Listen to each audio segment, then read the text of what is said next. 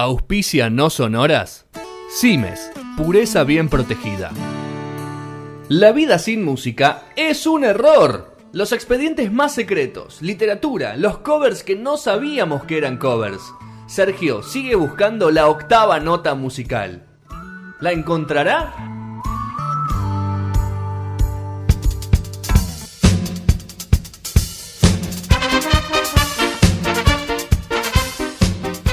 Arrancamos a un expediente no sonoras especial, diferente, distinto, grabado, un bonus track, eh, donde vamos a repasar la vida de uno de los íconos de la movida tropical, podemos decir, Sergio. Creo que sí, ¿no? Es, un ícono de, la movida tropical y sobre todo de esa, de esa avanzada que se dio en, en los principios de los años 90, ¿no? Que creo, creo que ahí realmente empezamos a hablar todos de, de una movida tropical propiamente dicha, por más que hubo muchas cosas previas, ¿no? Sin ir más lejos, y sí, yendo lejos en el tiempo, los Guabancó, por ejemplo. Pero creo que cuando el concepto música tropical ganó en la, en la popularidad fue sin dudas a, a principios de los 90 con eh, Ricky Maravilla, Alcides, La Bomba Tucumana, Pocho la, la Santísima, la Santísima Trinidad? No, son más de tres. y ahí creo que fue la eh, donde, donde, donde empezamos a entender y un poco a saber de qué se trataba todo esto, y esa previa a lo que después explotó eh, con, con, gente más joven a partir de la mitad de los 90, ¿no? Y, toda la cumbia que, que, hoy en día seguimos bailando. Así es, y, y lo que tienen de particularidades estos personajes que nombraste de los principios 90 es que cada uno tuvo su, su particularidad, su característica distintiva. Pocho era el hombre de, como el más de los excesos, el más nochero, el más o el más rockero. Ricky era el más carismático, el más de, la clase popular y esas cosas. Alcides tenía un, era un híbrido en su punto y, Gladys era más de, del norte del país, de, y, representando a lo, que es el poder femenino, ¿no? Un poco. Eh, sí, ahí junto a Lía Cruz, tal vez. Claro, aunque cantaban canciones bastante poco deconstruidas, como le podemos decir. Pero, pero bueno, así que podemos, podemos arrancar ya un poco de la vida de, Alcides, que tiene 69 años. En los últimos 20 años yo lo recuerdo con la misma, o sea, está, ahí, está igual, siempre está igual. Como que está como en formol, ¿viste? Hay que acercarse igual. un poquito, hacer un zoom. Sí, sí. Y lo vemos en 4K se complica. Se lo ha visto últimamente en algunas notas que estuvo dando vueltas por distintos lugares mediáticos de la tele y ya cambió, viste, capaz hasta hace 3, 4, 5 años, si se quiere, era el Alcide de los 90, era el mismo que el del 2015. Creo que ahora sí ya empezó desde los 65 para acá a, bueno, a tener eh, el peso de los años. Pero para empezar ahí y yendo para atrás, como bien decía Fede, vamos a, un DNI que decía Alcides Miguel Berardo Palacio, eh, el nombre completo, eh, de un pibe que nació en Río Cuarto, en Córdoba, pero una familia de clase media que eh, se, ubicó en San Luis, más que nada, ahí donde más que nada vivió la infancia Alcides. Él contaba que vivía en, un campo, una empresa, ellos tenían una actividad agropecuaria donde ahí bueno, hacían de todos tipos de, laburos relacionados más para ese lado. Y, él mismo de chiquito empezó a tocar el acordeón, a los 7 años nomás eh, empezó a tocar el acordeón, y a los 12 se recibió de profesor. ¿eh? un dato, porque acá hay otro dato. Me llama la atención, cada vez que lo escucho decirlo me llama mucho la atención. Pero hay un dato para tener muy en cuenta y, que se repite mucho en, artistas en los que uno sentado en un sillón, escuchándolo y viéndolo, eh, tiende a pensar que son eh, como que están así nomás, como que no saben nada, ¿no? Esa cuestión de ver, de pensar que, como que la pegaron porque la pegaron. Y la mayoría de estos tipos estudió de verdad música, no es que, mm. no es que le pintó hacer una canción, ¿no? Es gente que estudió en cierta manera, de distintas formas, pero es gente que se instruyó en algún instrumento, en la voz, en lo que sea, y bueno, Alcides no es la excepción. Eh, aunque él después dijo que nunca dio clase ni nada, que no se siente para eso, pero bueno, que tenía ese, mote y ese laburo. Y ahí mismo, de chiquito nomás, él, también contaba que, supo que iba a ser cantante, eh, que se iba a dedicar a la música, básicamente, y que también era típico de los colegios de, de que era el, famoso, el famoso payasito de los colegios, ¿no? En el buen sentido, payasito digo, el, que siempre estaba en los actos para cantar, el que llevaba su acordeón y, había bardo del lindo para, festejar ese día. Él, él dice, y tiene esa impronta también típico de estos cantantes de siempre mostrar lo bueno que hizo, ¿no? Y él decía que llegaba y se paraba al colegio, ¿no? Tiraba la famosa, había feriado ese día, ¿no?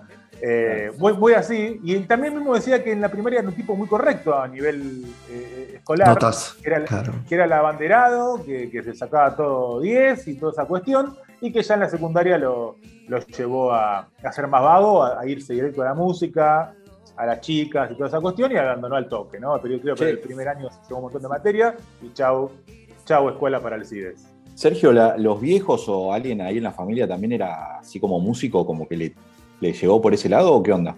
Él nunca contó esa cuestión de, que, no sé si Fede, vos tenés alguna más data, pero yo de la que vi, los padres eran más, ligados a esa cuestión de, de laburar. Empresarios. empresarios, de hecho, él siempre dijo que, su futuro iba a ser, él, él a ser ingeniero agrónomo, eh, siempre contó, y que también eh, esta cuestión de que mm, ellos tuvieron un problema, en, un, momento hubo un, él contaba como un tornado o algo así que, que eliminó todo, casi hizo pedazos toda, toda la, estancia de la familia y eliminó todo y se tuvieron que dedicar a otra cosa. Y ahí un poco él se alejó de ese futuro porque se había desvirtuado un tanto el, negocio familiar y ahí medio que se decidió directamente a ir para el lado de la música junto a su hermano, ¿no? Para tener un dato. Eh, bueno, los, dos hermanos empezaron a dedicarse un poco a la música. Eh, y él de chiquito ya eh, cuenta que tenía un conjunto que se llama Miguelito y su conjunto, ¿no? valga la redundancia, eh, pero que, no era como, era como visto como un. De nombre era el eh, prejuzgado como algo de viejo, ¿no? Y nadie entendía que era un pibe de dos ah, años cantando. Que tocaba el acordeón, aparte. Un tocaba el acordeón. toca el acordeón. Y era algo visto como, como que lo prejuzgaban, que flasheaban que iba a hacer música. Era un nombre que no pegaba, que no daba el nombre, la verdad. Eh, y eso hizo que, bueno, que empiece a tener otras cuestiones. Y entonces le hizo una banda que se llamó Los Playeros. En Los Playeros estaba su hermano también. Eh, y entonces eh, ellos fueron quienes tal vez eh, comandaron toda la cuestión de, los playeros. Y de a poquito los playeros empezaron a, tener así un, movimiento muy fuerte en, lo que es San Luis. No todo San Luis, esa cuestión local que, pasa mucho con los grupos sobre todo de cumbia, de cuarteto, uno puede viajar a, bueno, ni hablar a Córdoba, que es como el, epicentro del cuarteto este, en este, caso, pero uno puede viajar incluso a, eh, a la parte norte de Buenos Aires, que se mezcla con el sur de Córdoba, con el norte de, La Pampa, por ejemplo, o el sur de Santa Fe, y hay grupos locales que explotan, explotan los bailes, y que nosotros tal vez no sabemos ni quiénes son. Imagínense si en 2020 pasa esto, imagínense en los 70, 80 cuánto más pasaba estos fenómenos locales, ¿no? que no salían de, ese lugar. Y ahí empezó a crecer eh, toda la cuestión de los playeros, em, a explotar. Y dice que Alcides que cuenta que cuando tenía 19 años, nada más, fueron a, a Buenos Aires a inscribirse con el famoso registro ¿no? de nombres y veo que había como cinco agrupaciones que se llamaban igual, a lo que ahí empezaron a agregarle el Alcides y los Playeros, ¿no? que fue el nombre con el que el grupo eh, grabó varios discos, hasta que el señor Alcides decidió en el año 1989... Tengo siete discos. Siete discos, De los playeros. Si querés te tiro algunos, algunos nombres. Tirame algunos nombres y después más sobre el final lo vamos a meter un poco más en los playeros, pero digan a ver por qué en el final. Pero bueno, tiramos un par de nombres ahora que Seguramente estará sonando alguno de fondo de los temas de eh, algunos de los nombres bueno, muy bueno. Un disco. El líder, otro disco que ya precede un poco lo que el apodo que, que llevó al CIE durante toda su carrera solista. Rompe corazones, La Máquina y hay otro que hicieron con Sebastián. Eh, imagino que es el monstruo. La bailanta romántica se llama el tema. Así que, el, disco, perdón. Todos por la, discográfica de la cumbia, CBS, Leader Music, todas bandas, todas discográficas que algunas hasta el día de hoy siguen, vivas. Algo que, que, nombrabas ahí que a mí me llamó la atención era los nombres de los discos donde, no sé, parecía avecinarse que, que Alcides se iba a volver solista, ¿no? Porque medio que se centralizaba mucho. Eh, en su no sé, figura. es, visto en su figura, pero también lo estamos viendo con el diario del lunes, tal vez, ¿no? Pero parecía, uno lo ve a futuro y dice, ah, mira, estaba yendo por acá el muchacho. Y así fue como él dice que llegó a principios de 1989, el 20 de enero más precisamente, eh, llegó a Buenos Aires, La repite mucho la fecha. Es como que debe Sí. ser un día. Sí, Te sí, agarró el bueno, auto y se vino, dice. se agarró el auto serio, él tenía una coupé fuego, cuenta. Autazo Para la época, de los 80, para la- ¿no? claro, para la época, Autazo de para la los época. 80. Era flama, era flama. ese auto era flama. era- Estaba en la pomada y tenía ese, Ah. ¿no? ruidoso, ¿viste? Cuando, cuando acelerabas. Sí, Pero sí, bien, querías que sea ruido- ruidoso. Eh, y acá hay otro dato que para mí está. Bueno, él cuenta que vivía en un hotel, que, que- que se, se hospedaba en un hotel, San Mar- el Hotel San Martín. Y hay un dato que es otro dato que uno piensa también, tal vez desde afuera, que, que las cosas pasan porque sí, que hay casualidades. Y, y muchas veces no hay casualidades en la, en la música. Eh, y no solo estudian lo que les va bien en la música, sino que también laburan para que les vaya bien. Eh, y no solo musicalmente, sino en lo extra musical. Y acá cuenta algo que a mí me llamó la atención, pero no me sorprendió. Eh, y es que él mismo dice que con el autito ¿eh? manejaba y donde veía una antenita de radio, el tipo golpeaba la puerta y decía: Tomen, muchachos, este es mi disco. ¿No? Y recorría todos los lugares, dice que hacía como 15 radios por día, que se buscaba todas las tropicales que había, que la mayoría los rebotaban, pero él seguía yendo, insistía y golpeaba la puerta, y que esto, que el otro. Y a partir de esa perseverancia es donde empezó a sonar la música de Alcides, de un tipo, como digo, que golpeó puertas, ¿eh? que, que no es que alguien lo acomodó y lo puso ahí.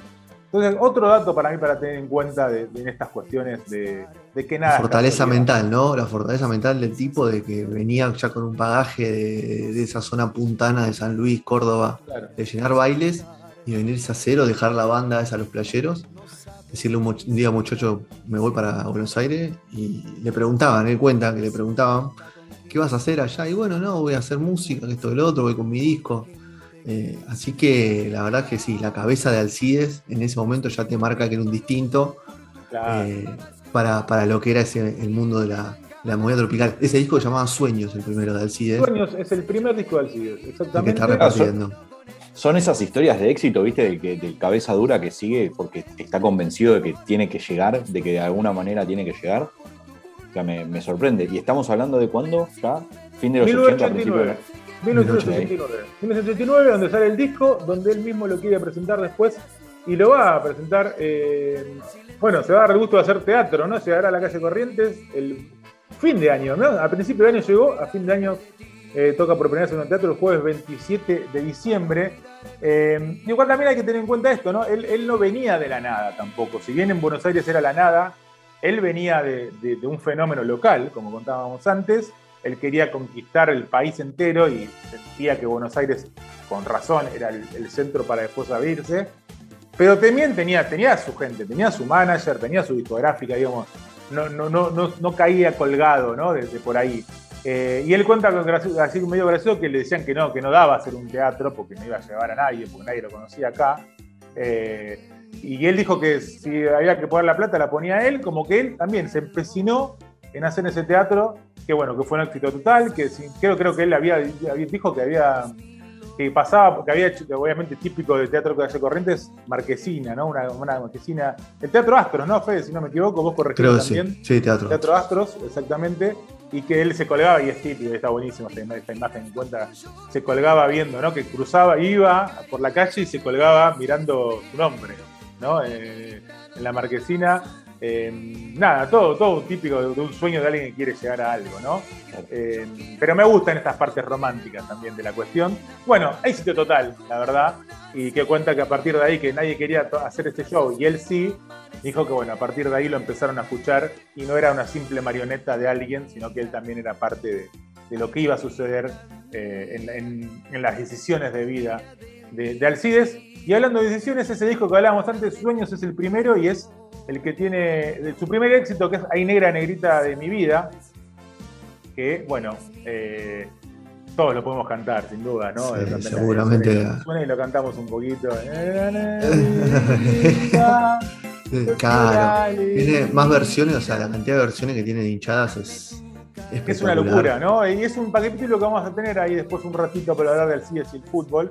Pero bueno, este primer éxito que hoy en día la gente se acuerda más de la- de la- del tema de la hinchada que la canción en sí. ¿no? Pero fue el primer éxito que lo, que, que lo hizo famoso a nivel nacional a partir de todos los equipos de fútbol, sobre todo Boca. Eh, y bueno, después llega Violeta, que Violeta él cuenta, y ya alguna vez lo hablamos en los sonoras. Eh, él, No sabíamos que eran Violeta- cover. eh, no sabíamos que eran covers, y él Hay que cuenta buscar que no sabíamos que eran covers. hay que buscar este, eh, que sí, sí, sí, que, hay que no, no termina más las versiones, ¿te acuerdas? No termina más la versión. no termina, quedaba no, para original. Dice que en el primer disco no lo quisieron meter, el productor de discográfico no lo quiso meter, eh, que estaba como muy avanzada para lo que era la música acá, porque tenía esa cuestión más salsera, ¿no? Eh, le recordamos a la gente, rapidísimo, era un tema en portugués, se llamaba Fricote, de, de brasileños, que era más un ritmo de Ayer, que después se hizo muy conocido acá en los 90, ¿no? El Ayer, Uf. Y en el 2000 también. Sí, Cuando si habremos fumado canciones de ayer.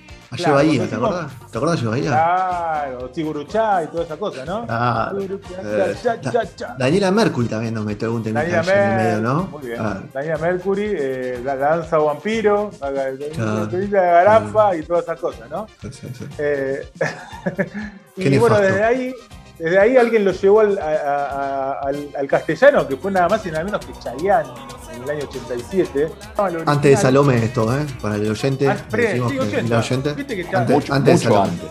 Por Mucho eso. antes. Chayanne lo tenemos de los 90 y esto es de los Ah. 80, ¿no? Eh, y bueno, él dice que lo tomó de Chayanne y que lo hizo más, más argentino, más cordobés. Sin embargo, también hay versiones cuarteteras en el medio. Pero vamos a darle, vamos a dársela al CIDE si querés. hasta ahí. Yo creo que la parte de la batería, ¿no? Es como que para mí es, lo- es el, el toque distintivo de él. No sé si fue del batero o fue de él. Esa idea, pero creo que la batería. o quien sea, ¿no? eh, el que se le ocurrió esa batería es como el que se le ocurrió el punteo de Jiji, o sea, es más o menos lo mismo. Te banco mucho en la comparación, ¿eh? Yo, yo Sí, voto ahí, sí, voto sí, sí, a esta sí, comparación. Son cosas icónicas. Yo creo que top, en el top 10 y no décimo está ese comienzo de Violeta, Sí, más es reconocido tremendo. en la historia de la música argentina. Es, como el de la ventanita, yo lo pongo como el comienzo de la ventanita. Uf. ¿no? Es como son, son, son cosas que, que marcan una época. Pero bueno, no importa, sigamos. Y ahí donde otra vez él se jacta, él se jacta siempre mucho de sus logros y de acá se jacta de, de que bueno, él quería que esté Violeta. Es un hombre de ego alto, es decir, lo vamos a a, a- lo largo, de la- a lo largo del, del informe. Sí, sí, sí, sí, va a seguir dando cuenta. Y ahí llega el éxito nacional, él quería, hacer, él, él quería el éxito nacional y tuvo también éxito internacional. La canción explotó por toda Argentina y después países limítrofes, Uruguay, Paraguay, Chile, México mismo, España, que incluso después tardíamente también se metió en el, en el fútbol español, en los corazones del fútbol español, les podemos hablar un poquito de eso también. Eh, así que la verdad que eh, el éxito total, obviamente yo con Violeta, que hasta el día de hoy es eh, el tema eh, ícono, sin duda, de Alcides, es por quien lo reconocemos, es Alcides Violeta, ¿no? Decís Alcides cual. y Violeta, no, no, no, no decís otra cosa. Si hoy estamos hablando de él es por esa canción. No, no, pero claro, pero claro, sin duda, sin dudas. eh, bueno, y hay una anécdota que, que él, él contó hace poco y que lo voy a contar algunas veces, que hasta le han, lo han contratado para que cante solo esa canción y bajarse del escenario. ¿no? Lo han contratado para que. Eh, eh, bueno, le cuenta, creo que en el boliche El Bosque, en Quilmes, ¿no? Reconoció que ahí ya no existe. Dios lo más. tenga en la gloria. Dios lo tenga Que en lo la gloria. en la, en la gloria. ¿Fuiste Fede al bosque? Sí, fui, fui al bosque, fui al bosque. Vos fui varias, ¿eh? No sé, Gastón no Sí, llegó, sí, me sí, parece, sí. ¿no? Estuve buenas y he, buenas. he ¿eh? llegado, sí, sí, he llegado. sí. ¿Sabés qué me pasó parecido? Tuve buenas y malas. Creo que era parte del bosque eso, ¿no? Un momento era, malas. se puso muy, muy, muy tumba, como decimos en el Sí, barrio, ¿no? sí, sí, sí, sí, Y otro sí, momento ¿no? se puso muy bien, sí, sí, sí. Sí, sí, sí, sí. Bueno, como todo, tus altibajos, por supuesto. Sí, Eh, en esos altibajos no, no me pude cruzar yo en esa noche, pero él cuenta que le dijeron, mira, hermano, yo te pago como un show entero, pero vos vas, tocás Violeta y te vas. ¿no? Así que bueno, hizo caso, tocó Violeta y se fue. Eh, le toca un poco el orgullo ¿no? al, al músico que lo llamen solo por un tema, sobre todo con un soleo alto. Pero bueno, shows son shows, pagas son pagas. Y, y después se lo ha visto tocar en casamientos cuatro o cinco veces Violeta y no pasa nada. ¿no? Sí, sí, sí, sí, sí. Hay varias anécdotas de Alcides haciendo shows muy poco, eh, como se dice, eh, no sé, Muy característicos. poco o- extensos. muy poco extensos o, muy poco o muy novedosos en forma. Sí, muy poco convencionales, ahí encontraste la palabra. Pero bueno, es parte del, famoso que pega una canción y, y se la canta targo, ¿no? A Ricky también, a Ricky Maravilla yo creo que le habrán pedido el petizo Claro. veces. Bueno, y a partir, bueno, la carrera de, de Alcides en esos 90 que hizo Violeta se, se alimentó de esto también, ¿no? De- Como decíamos recién, se alimentó de Violeta para siempre, a su vez, y, y- y su caballito de batalla fue siempre eso, llenando lugares o siendo contratado por todos lados, reviviendo en fiestas más de la nostalgia, del recuerdo, eh, siempre vigente. Eh, con Violeta a la cabeza, ¿no? O sea que eh, tampoco él renegó ni va a renegar de eso. Hasta se inventó una historia de Violeta que después sabíamos que era chamullo, que era una perra, ¿te acuerdas? Nos mintió, nos momento mintió. salió, Salta, salió salta Violeta. mintió con eso. Salta Violeta. y nos mintió con eso también. Eh, pero hablando de esto que contábamos, y siendo un poco también en la música, eh, me gustaría meterme un poco en lo que eran sus influencias, ¿no? De Alcides, y también los gustos, los gustos musicales. Él siempre habló de- del cuarteto Leo. eh, icónico el cuarteto Leo. Fue, no sé si alguno de ustedes tiene alguna data de- de- del famoso cuarteto Leo. No, no lo, lo conocí a partir de, de esta investigación que hicimos sobre el líder, pero digo, debe ser como el quinteto imperial, debe ser de, de esa. Es como, ¿cómo te diría? Es, es- es- es- son quienes fundaron el, el cuarteto, por decirlo de alguna forma, ¿no? O sea, de ahí sale todo, de ahí sale todo, de ahí Mona Jiménez, ¿entendés? O sea, a, a ese nivel, digamos, Bam, ¿no? bam, Piedra Miranda. fundacional. Claro. Bam Miranda también lo puedo meter ahí. ¿Y te gusta? Sí, ¿no? Vendría un poco, vendría un poco más atrás, pero digo, también es un, como un referente dentro del cuarteto que también todos lo nombran. Sí, sí, coincido, coincido. Eh, y, y bueno, de partir de ahí él siempre como que empezó y que, de hecho, sigue vigente el cuarteto Leo, siempre con fenómeno, como fenómeno local, por supuesto. Con el nieto, él, los nietos del cuarteto, Leo, ¿no? ya diría que estamos llegando a bisnieto más o menos, ¿no? Sí, sí, sí, sí, sí. Y que él dice que siempre, bueno, fue por ahí, que buscó esa identidad de, de- de- hasta de copiarlo sin, sin ningún problema, y bueno, llevándolo todo a- al ritmo, al ritmo y al estilo de Alcides, por supuesto. Y, y después también muchas veces le han preguntado por, por los gustos, ¿no? Que escuchás ahora, y él siempre eh, remarcó a Ráfaga y a Antonio Ríos como dos, eh, él, él le decía como dos sucesores, viste que bueno, el, el ego grande te lleva a, que- a- a decir, bueno, ¿quién me Claro, puede pero eh? Antonio es como que es muy contemporáneo. Pero también, ¿no? iba Eso te iba a preguntar. Iba Claro, a eso decir, te iba a No sea malo, ¿no? Antonio contemporáneo. Antonio contemporáneo. Ya de Malagata, mal. no creo. ¿Qué onda? Malagata arrancó ochenta y pico. Si no. Malagata arrancó antes que el solista, digamos, ¿no? Por decirlo de alguna manera. Malagata arrancó antes que el solista. Antonio, es verdad que, que se hizo famoso más tarde, pero estamos hablando de mitad de los 90, tampoco en el 2000, digamos, y Ráfaga un poco también. Pero bueno, contaba como que, que los que venían por ahí posteriores a él y que después ya no, no te basaba tanto la cumbia, sino que era muy, muy fan de Santana. Y el que me- a mí me interesó mucho la- lo que fue contando es como que lo que más, a quien más banca musicalmente es al Indio Solari. A mí esa me encanta, ¿eh? Esa perlita. ¿no? Me parece que se Eh, quiere sentar en la mesa el indio, ¿no? se sienta en la mesa, ¿sabes que sí? ¿Sabes que sí? Él se sienta en la mesa, ¿eh? Él se sienta en sienta, la mesa. después, y después que la atiendan, y atiéndame, atiéndame, Sí, que sí, me lo- sirva el asado lo veo otro. muy convencido, muy convencido. Y pasa Pero que bueno, en la el- época, en la época en la que llegó a Buenos Aires, digamos, 89, y los redondos o soda, es como que también empezaron a explotar, capaz le. No sé si llegaron a compartir algún momento algo, más allá de las diferencias musicales que tienen. Sí, era, era más nicho en ese momento, ¿no? Todo, entonces Claro. no, no se mezclaba tanto. Re- recién los decadentes empezaron a mezclar nichos eh, y más adelante Capanga o la Mona Jiménez misma yendo a tocar a cemento. Recién ahí esos flashes. Pero, pero bueno, él siempre resaltó lo- lo- en cuanto al indio la cuestión de, de esto de, no caretearla. De hacer el chabón, hacer lo que se le pinta y de tocar dos o tres veces por año y a partir de ahí eh, lograr clásicos, la movida de los redondos, la autogestión, es lo que más eh, siempre habló bien de- del indio y hasta se dio el lujo de dar consejos al indio, ¿eh? también, eh, en Sí, alguna nota, el querido sí, diciendo, para mí el indio no tiene que sacar más temas nuevos.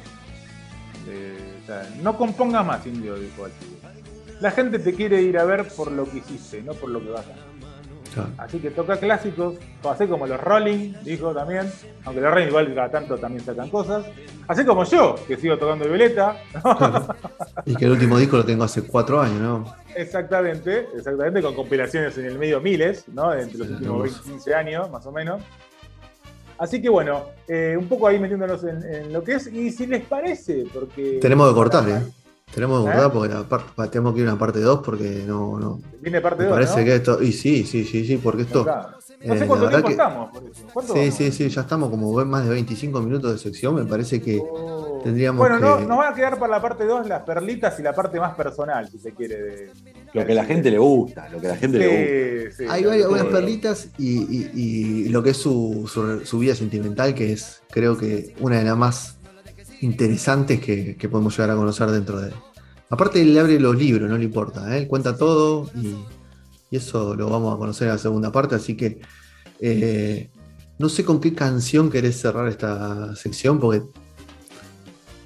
te- tendríamos que poner en loop eh, Sopa de Caracol, Violeta y Añerita de mi vida, no sé si... Sí, yo creo, Creo que que uno tras del bueno. otro. Tipo Fer Palacio.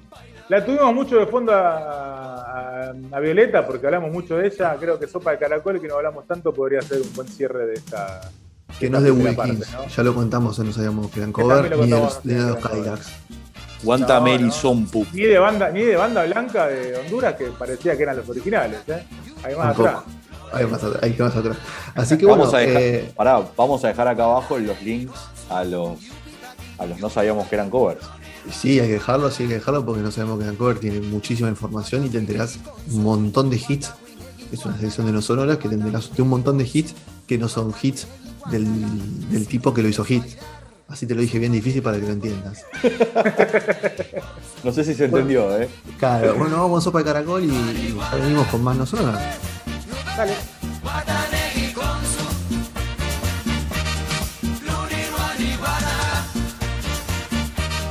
Con la cintura muévela,